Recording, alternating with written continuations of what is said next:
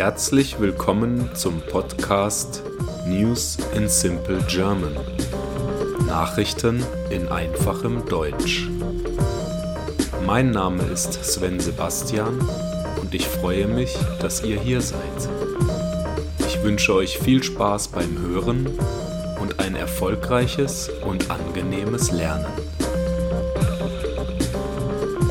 Episode 27 Infantino als FIFA-Präsident bestätigt. Gianni Infantino wurde am vergangenen Donnerstag als Präsident der FIFA wiedergewählt. Die Wahl fand in Kigali, der Hauptstadt Ruandas, statt. Die Wiederwahl Infantinos war aber nur eine Formalität da es keinen Gegenkandidaten gab. Es kam auch zu keiner Abgabe und Auszählung von Stimmen, sondern zu einer Abstimmung per Applaus. Es ist eine unglaubliche Ehre und Verantwortung, sagte Infantino nach seiner Wiederwahl.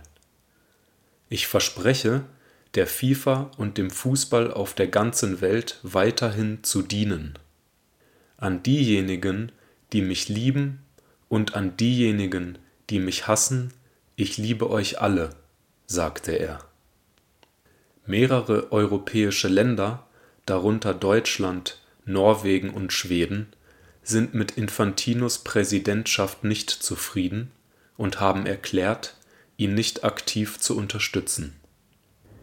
Die FIFA unter Infantino steht im Kontext der Weltmeisterschaftsvergabe an Katar in der Kritik. Laut Menschenrechtsorganisationen sind bei den Vorbereitungen der WM in Katar tausende Wanderarbeiter gestorben.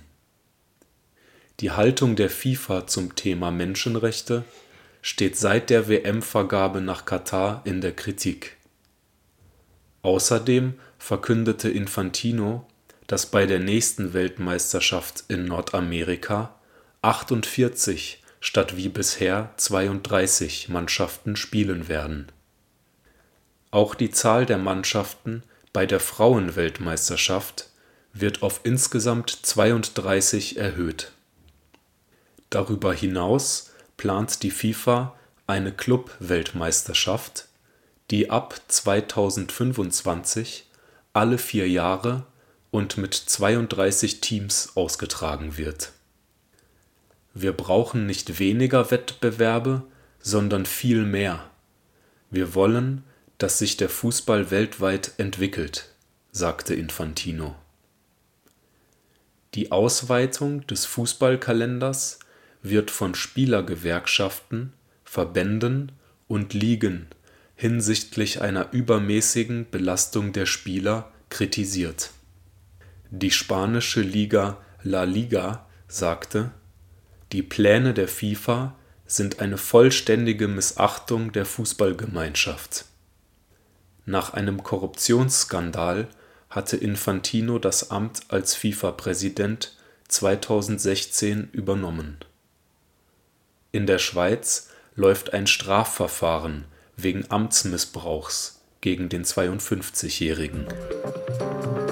Ich hoffe, diese Folge hat euch gefallen und ich freue mich, wenn ihr diesen Podcast abonniert. Ich wünsche euch einen angenehmen Tag und haltet die Ohren steif. Bye bye.